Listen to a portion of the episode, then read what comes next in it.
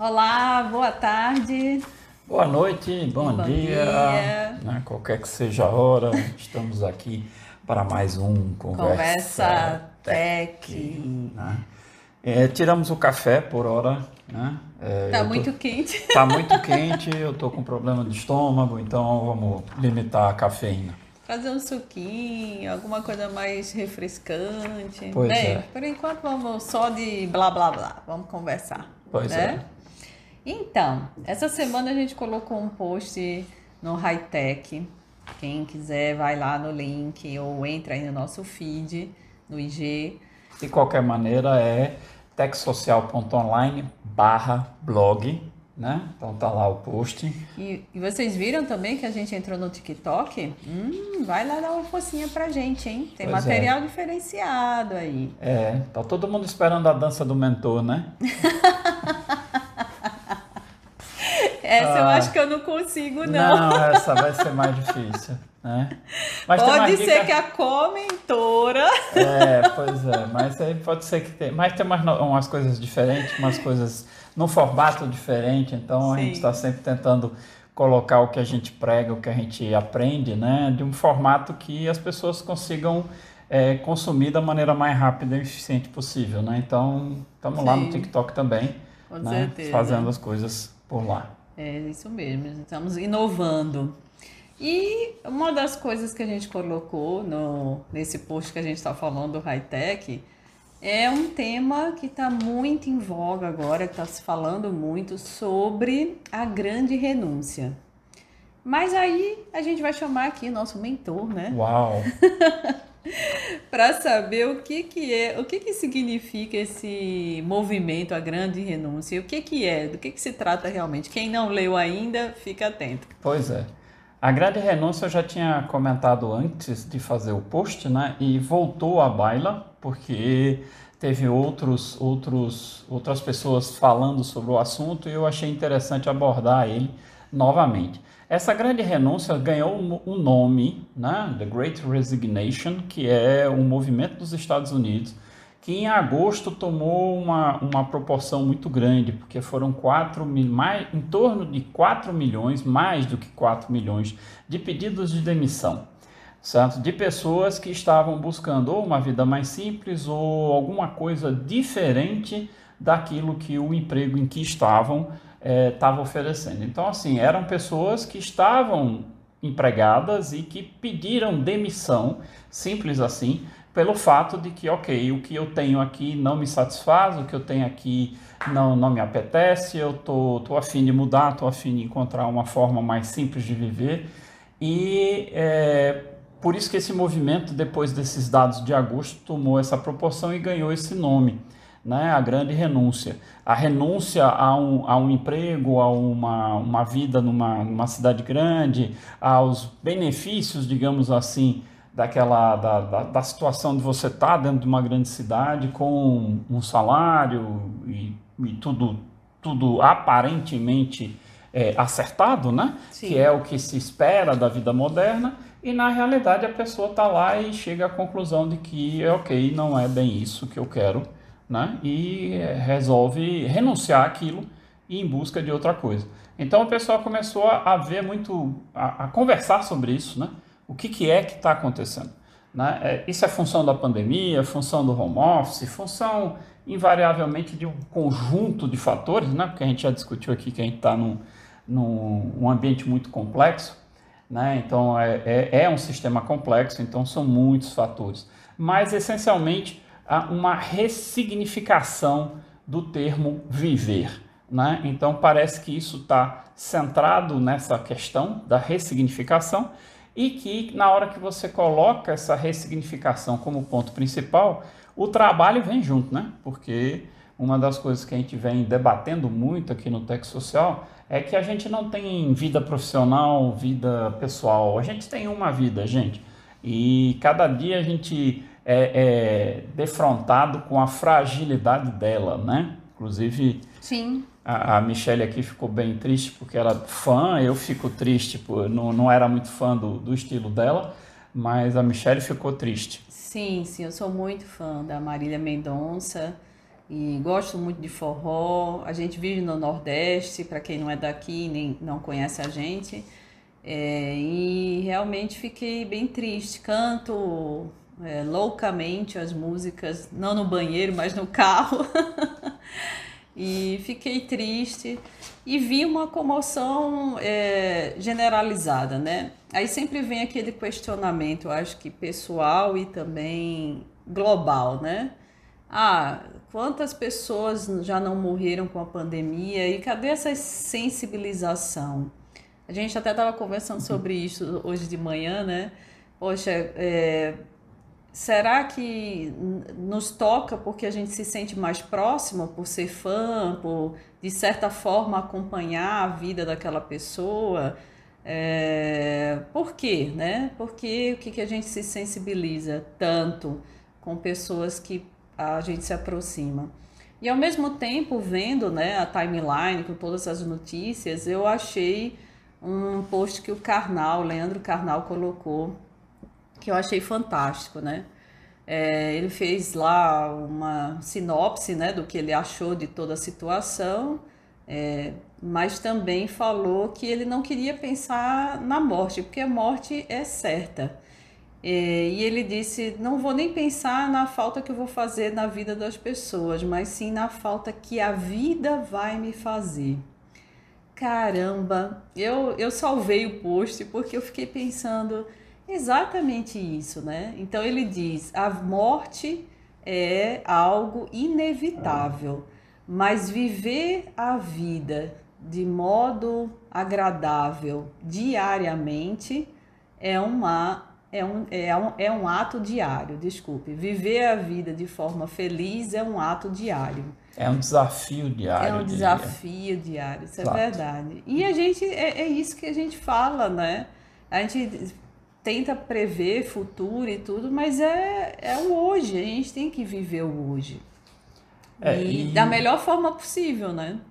É, e a gente tem que refletir o seguinte: toda vida que acontece essas tragédias, a gente é de novo colocado na frente da fragilidade da vida. E a gente teve 608 mil mortes até agora da, da Covid, né?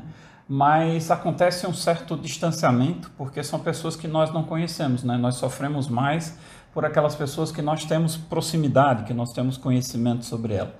Ah, os artistas, essas coisas, é, nós não os conhecemos, né? a maioria de nós não os conhece, mas com, com essas redes sociais, com as interações que eles têm feito, com essas novas tecnologias que estão disponíveis, eles estão muito próximos dos seus, dos seus fãs, né? tanto que, que é, as notícias que vieram, a, Maria Mendonça estava fazendo ligações para alguns fãs, né, que ela tinha feito, clubes, que é, ela tinha feito clubes. um negócio que quem colocasse lá alguma coisa no, no perfil dela, ela ligaria pessoalmente, ela tinha ligado pouco antes de entrar no avião, né? Então assim isso torna a vida daquele daquele ator, daquela atriz, daquele cantor, cantora, uma coisa muito mais próxima das pessoas, né? De forma que as pessoas passam a sentir aquilo como uma perda de alguém, como se fosse um parente. E né? também é começar a pensar o tema dessa conversa tech, né? A grande renúncia. O que que eu vou renunciar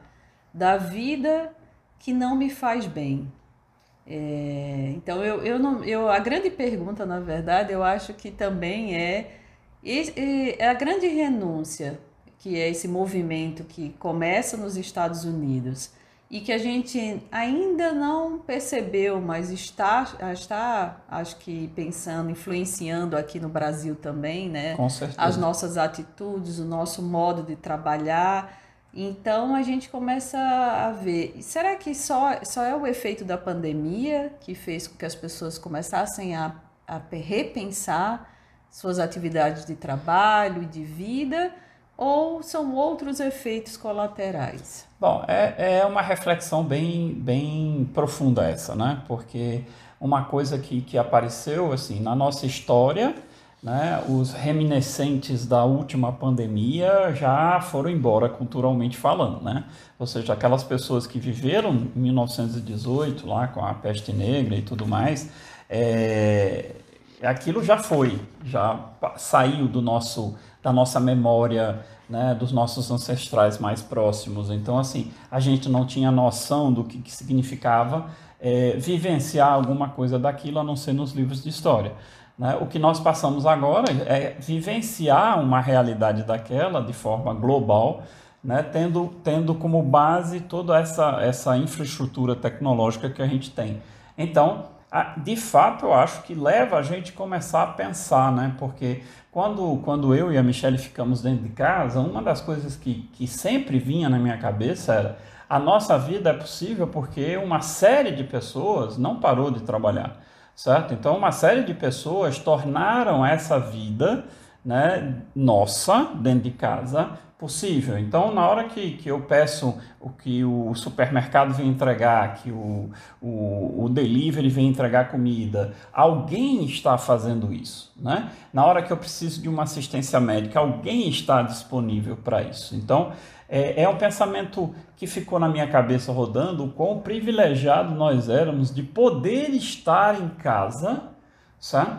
tendo pelo menos os vencimentos, né, até que ponto não, não, não houve atrasos para nós, ou seja, nós recebemos o salário, e quanto várias outras pessoas de, de comércios, de restaurantes, de bares, de uma série de, de funções, inclusive de fábricas, de, de indústrias, tiveram que parar e, ao mesmo tempo, pararam de receber os seus o dinheiro da sobrevivência. Então foi uma, uma coisa muito muito muito dura para muitas pessoas, sabe? Então o ficar em casa é, é, no meu pensamento uma coisa assim, poxa, eu tenho, eu tive o privilégio de poder de ficar, ficar, em casa, em casa é. certo? E eu não posso não falar sobre isso, certo? Eu tive esse privilégio e poderia não ter, porque afinal de contas, sei lá, minha vida me trouxe aqui certo? Mas poderia me ter levado para qualquer outro lugar. Poderia estar eu lá em cima da moto fazendo delivery, ou sendo eu um, um, empregado de uma fábrica, ou sei lá, em qualquer coisa. Ou mesmo sendo dono de restaurante, que muitos fecharam porque não tiveram como, como se adequar o rapidamente, o, tão rápido quanto necessário para o um novo conceito de, de você estar tá numa vida digital em que você, ok, você não depende mais do seu salão, né? mas sim das entregas que você faz. Né? É, e a gente, eu, pelo menos eu falo muito disso, não só aqui no Tec Social, mas para os meus alunos também, né?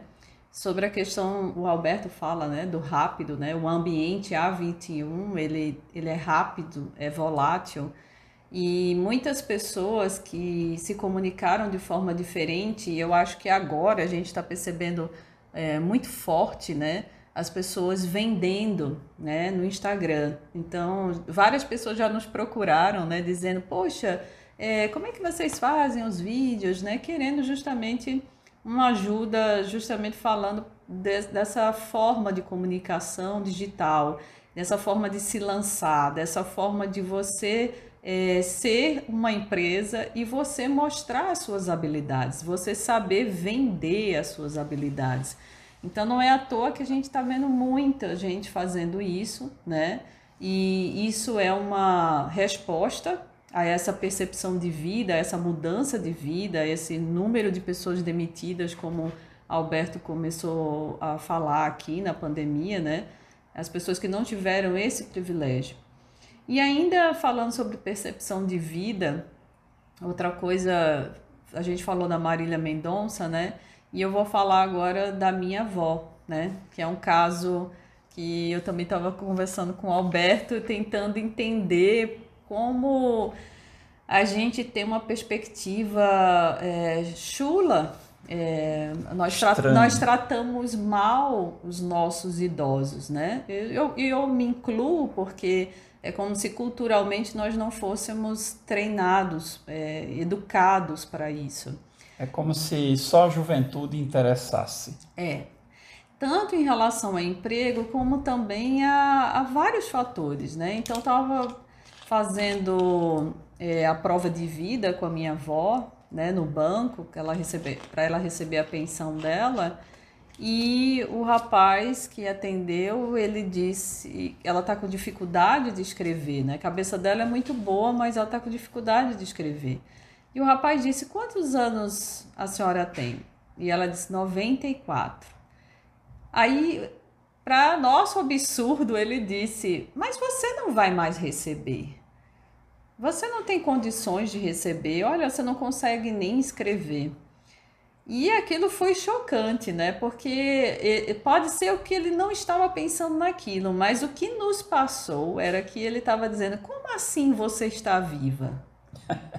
Como assim você ainda está viva com 94 anos? Pois é, me fez lembrar o rapaz lá que recebeu um bolo lá do INSS, né? o terror do INSS porque ele está aposentado há 47 anos, se eu não me engano, 47 anos, né? E o INSS é o que menos quer é um aposentado que dure 47 anos, né? Porque é, estatisticamente não é bom né, que a pessoa seja muito longeva a partir do momento que se aposenta. Isso é um problema porque eu estou me aposentando Exatamente. agora, né? Então, e outra coisa que a gente estava comentando que surgiu esse negócio da, da, da avó da Michelle é que justamente saiu um artigo lá no G1 falando dos 50 a mais. Das pessoas que têm 50 ou mais anos, a dificuldade que é reencontrar, re, uh, se reposicionar no mercado. Né? E quantos deles tiveram que recorrer ao que a gente chama de pejotização, ou seja, o cara abre uma empresa, né? um, um ME qualquer, um microempreendedor ou o que seja, para poder prestar serviço não como um funcionário, mas sim como um terceirizado, e onde o pessoal diz, cara, a renda é em torno de 40% do que eu recebia antes. E assim, você recebe 40%, né, mas ainda não tem o plano de saúde, não tem uma série de benefícios que uma grande empresa é capaz de fornecer aos seus funcionários. Então, é, era uma discussão justamente sobre a questão do velho, do envelhecer e é uma, uma coisa interessante porque nós estamos num, num processo onde a longevidade do brasileiro cresceu absurdamente sim, nos sim, últimos sim, anos. Então, Muitas pessoas com 100 anos, né? E, e assim, o que que, que, que, que se deu, né? Pelo IBGE, até antes da pandemia, a gente tinha uma, uma longevidade média aqui de 76,6 anos. E que especula-se que a gente perdeu uns 3 anos aí com a questão da, da, da pandemia tá? Mas mesmo assim é muito acima dos 70 anos e foi uma curva ascendente muito rápida da longevidade do brasileiro, ou seja, o Brasil que sempre foi tido como um país jovem está envelhecendo rapidamente, né? Tanto que nós temos um problema que é um problema transgeracional, que são várias gerações diferentes trabalhando simultaneamente nas empresas. Então você tem pessoas acima dos 50, você tem pessoas muito jovens, você tem pessoas intermediárias ali. Então você tem de boomers, geração X, geração Y, certo? e daqui a pouco está chegando a geração alfa aí. Pra, pra, e a geração Z, desculpa, é tanta letra que a gente termina se perdendo. é, né?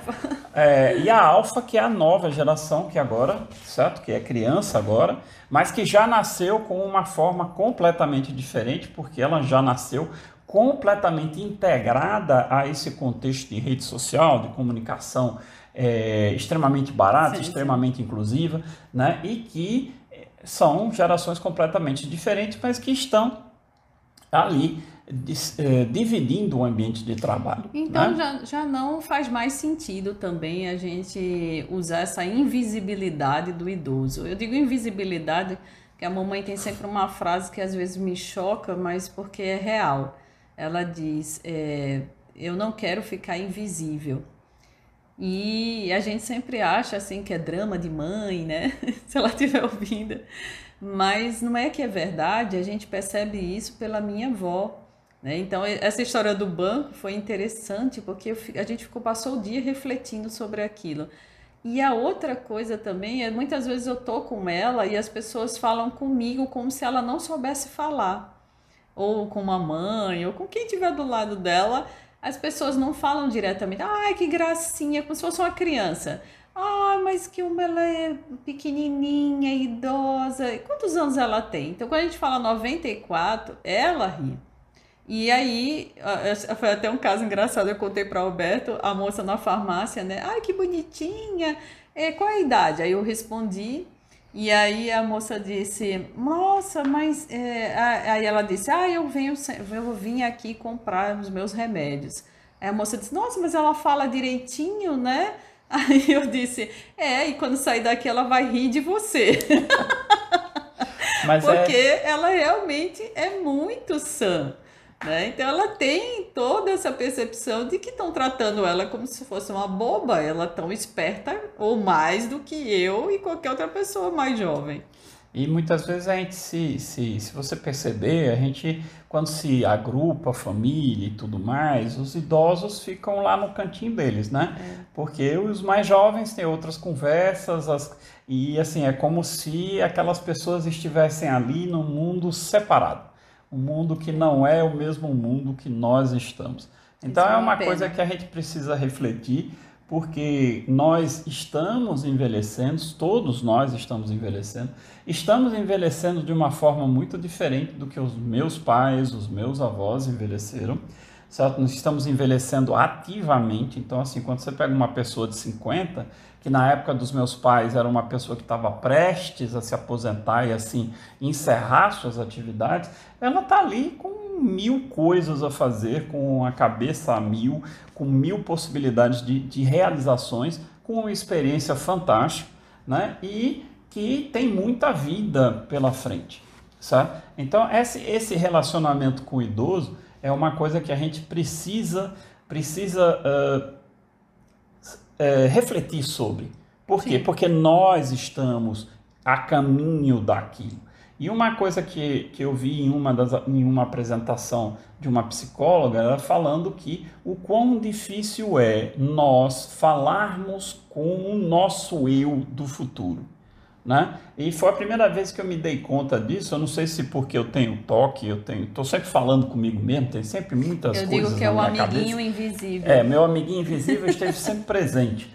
Tá certo? E uh, a gente se depara com pessoas que chegam assim, ah, mas eu nunca falo comigo mesmo. Né? E essa psicóloga realmente coloca o ponto de que existe de fato a dificuldade de você se ver no futuro, sabe? Tanto que eles usaram uma experiência de envelhecer algumas pessoas usando software, né? E as pessoas que foram submetidas às visões delas mesmas envelhecidas, o que, que aconteceram? Elas começaram, quando responderam os questionários posteriores à pesquisa, a pensar ah, eu preciso pensar numa aposentadoria, eu preciso pensar como é que eu vou viver quando eu estiver mais velho. Enfim, em algum momento, tua vida vai começar a ter um problema que é um problema físico, ou seja, a avó da, da, da, da Michelle, ela tem uma cabeça muito. tá perfeita ali, cara. Mas o corpo dela já não consegue fazer muitas das coisas que ela estava fazendo. E a gente precisa se preparar para isso.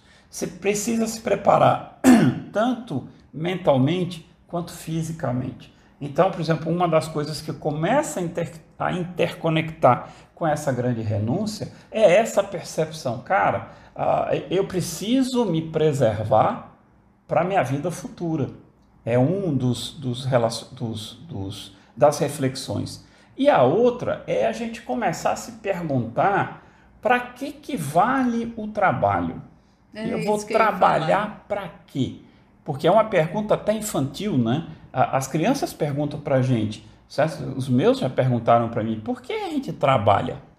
Né? E você fica para responder para eles, é uma boa pergunta. É. De onde vem isso?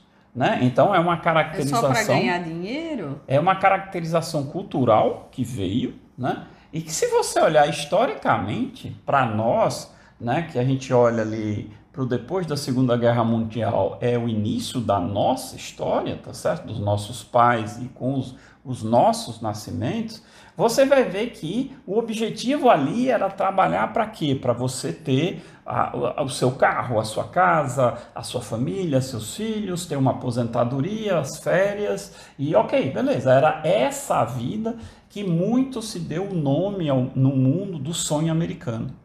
Né? Acontece que o sonho americano já acabou faz um tempinho. E aqui no Brasil, praticamente nunca existiu essa questão do sonho americano. Então, assim, você se vê diante de um trabalho e dizer assim, tá, eu estou trabalhando bem, com esse esforço todo, para quê? Porque o futuro da casa, o futuro da família, tá tudo nebuloso hoje, né? Porque o mundo tá dando reviravoltas assim, alucinantes. Então, você tem problemas em todos os locais. E também não pense que você é, quando vê essas situações de morte, a frase que se repetiu de ontem para cá o tempo inteiro, né, com a morte da Marília Mendonça, é ai, nossa, como a vida é curta, como é, é efêmero, né? Como é importante a gente viver hoje, sim, mas não pense que o fato de programar o futuro não é ser feliz hoje. Exatamente. É muito importante porque a gente vê cada vez mais crescendo essa corrente de que, ah, que. Que se dane o futuro, é, eu vou viver eu usar, hoje. Eu não ia usar a palavra, mas eu ia dizer. Tô nem aí, né? Tô nem aí se meu salário vai dar ou não. Tô nem aí se eu tenho dinheiro ou não. Eu vou é curtir agora. Não quer dizer que você é, ponderar essas situações, você não vai ser feliz no dia a dia. Porque, gente, vamos combinar, né? Ninguém é feliz com dívida.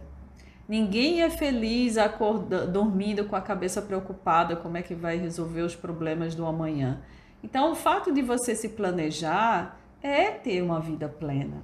E... É, então, eu acho que é muito importante a gente pensar nisso também, né? Porque a gente escuta muito, ah, deixa isso pra lá. Ah, essa conversa é boba. Esses dois aí não sabem de nada. Porque, e de outra fato... coisa é, a vida feliz normalmente passa por uma vida mais simples. Que aí, ah. de novo, a gente volta para a grande renúncia. Interessante. Certo? Porque, interessante. assim, uma das coisas que eu fico refletindo muito é que a gente precisa se livrar do tal do precisar. Eu preciso de um carro novo, eu preciso de uma casa nova, eu preciso do, de uma viagem dos sonhos para fotografar. Porque você precisa para você, porque é seu desejo, do, da, da sua companheira, do seu companheiro, da sua família, ou você precisa para mostrar para alguém, para você se sentir parte de um pequeno grupo de pessoas que tem isso, que mostram isso. Então, cara, se eu não mostrar a mesma coisa, eu não vou ser feliz, é isso? Então, esse precisar é uma jaula. Esse precisar é um aprisionamento, porque é você... É diferente de gostar. De gostar. Tá? Uma coisa é, eu quero aquilo porque eu desejo aquilo, eu, eu, eu quero alcançar aquele objetivo, nada errado com isso, tá certo? Outro negócio é você se pôr na cabeça que você precisa ter aquilo para que outras pessoas vejam, para que você faça parte de um determinado grupo de pessoas. Isso é uma prisão, porque você sempre estará correndo atrás dos sonhos de outras pessoas, não dos seus. E a sua, o seu vai longe, né? Então, assim, a gente precisa realmente sentar e ver o que de fato eu quero, preciso, certo? Eu preciso disso por quê? Porque sou eu que quero, é minha família que deseja, isso vai ser bom para mim.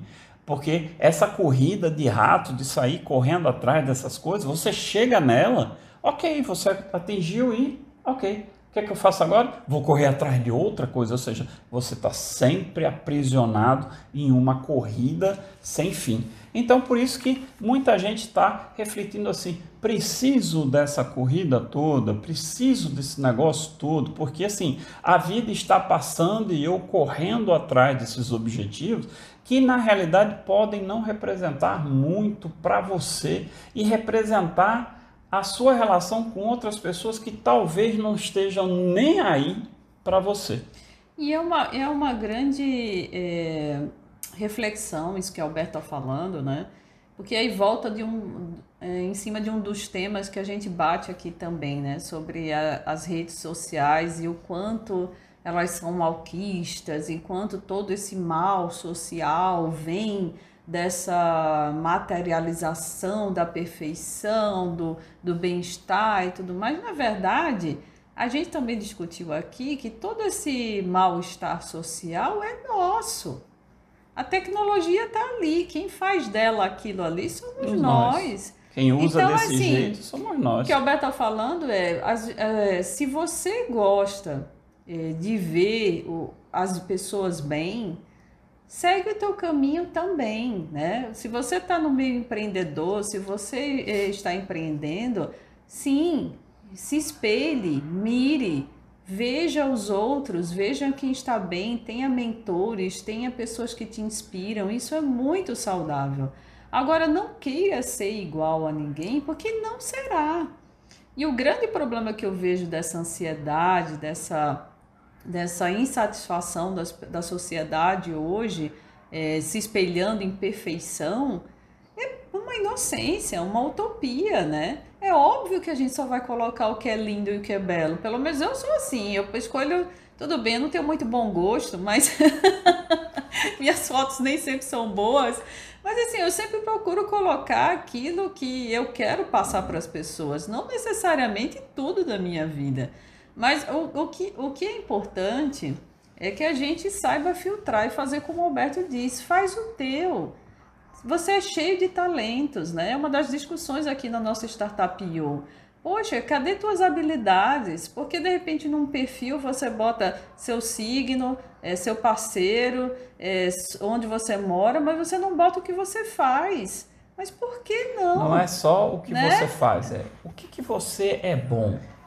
Você Exatamente. gosta de quê? Exatamente. Certo? Então, assim, eh, uma coisa que a gente precisa aprender é ter essa visão empreendedora, porque, como a gente falou aqui, o futuro da gente antes, o meu futuro já veio traçadinho, cara. Meus pais passaram ele para mim certinho. Você vai estudar, tirar boas notas, ter um bom emprego, trabalhar, se aposentar e beleza. Só tá que certo? essa geração não, ca não cabe mais isso. Não cabe mais isso, não cabe nem na minha. Não tá adianta certo? mais tratar os filhos da mesma forma que nós fomos tratados, porque e, não vai rolar. E a, aquela tal sonho da tal aposentadoria já deixou de existir há muito tempo em todos os lugares do mundo. Isso é um grande Alberto problema. é o último exemplar. É, eu sou um dos últimos exemplares, com certeza. Certo? E não sei quanto tempo vai durar. Né? Então, a gente precisa. Não resistíamos. A gente precisa pensar nisso, né? Porque Precisa, precisa. Essa visão empreendedora é o que a gente vai ter, é, é onde se traz a criação do seu futuro, que conecta com isso que a, que a Michelle acabou de falar. O seu futuro é, é seu. É seu, certo? Não é o futuro dos outros. Você pode olhar, como ela disse, pode olhar admirar. A grama, a grama do vizinho se admira, é óbvio. Se admira. Aí você olha para. vai atrás da tua. Tua grama tá seca de tanto que você olha para as outras. Vai atrás então, da tua. Você olha para do vizinho tá verde, vai ver o que que ele faz para aquela grama tá verde e você faz a mesma coisa para sua. Entendeu? Certeza. E assim, inveja não é legal, cara. Inveja não é legal. Você querer o do outro te destrói e com certeza vai prejudicar o te outro. Te destrói porque te atrasa. Exatamente. Te certo? atrasa demais. Quando você está na tua linha reta, o que está ao redor não vai te atingir. Agora, se você está parando num ponto, no, num ponto, no outro, é óbvio que você vai se perder. Vai se tornar ansioso, vai se tornar amargurado, vai ter sempre um culpado. Nunca é o acaso, é você, é, você tem fulano, cicrano e tudo para culpar. Então se lembra que a gente já falou aqui do universo e da gente, né? A gente tem Foi um a papel. Última conversa. É. Foi a nossa última, a gente tem um papel e o universo tem outro. A gente tem que fazer o nosso. Certo? E as, trabalhar com o que o universo nos dá. É. É então é isso que a gente faz aqui na Startup U. A gente tenta aprender a se conhecer, para poder lidar com esse futuro que é o agora, né, gente? A gente fala de futuro, mas é o agora. A gente está construindo o agora. E esse futuro que se fala é porque a gente quer viver. Aí eu vou botar de novo a frase do carnal em jogo. É, não, a gente sabe que a morte é inevitável, mas então vamos viver, vamos viver da melhor forma possível o nosso dia a dia e sabendo que a gente quer viver mais. Então, quando se fala em pensar em futuro, é porque eu não quero só o hoje, eu quero também o amanhã. Né? E principalmente quem tem filhos, poxa. Com certeza. Futuro e, é tudo. E preparar as crianças para esse novo mundo que a gente está vivenciando ah. agora. Não adianta estar preso a culturas que, que, que já morreram. Exatamente. Né? E que é, essa grande renúncia seja realmente a renúncia daquilo que nos faz mal. Com certeza para focar naquilo que internamente nos faz bem, que nos, nos faz crescer como pessoa, como profissional. E lembrando que a gente fala aqui não é sobre você, é sobre os outros, mas é o seu melhor, o seu você melhor poder resolver o problema dos outros. Então, é isso que a visão empreendedora que a gente prega aqui na Tech Social, que a gente procura construir dentro dessa startup. Pois é bem, isso? É isso mesmo. Beleza. Então, um grande abraço em vocês. Até a nossa próxima Conversa Tech. Isso. Segue a gente nas nossas redes, compartilha com o pessoal para a gente crescer. E manda feedback daquilo que você gosta, não gosta, sei lá, nos, nos dê os, feed- os feedback para que a gente possa melhorar sempre. Pois um abraço e até mais. Tchau, tchau, gente.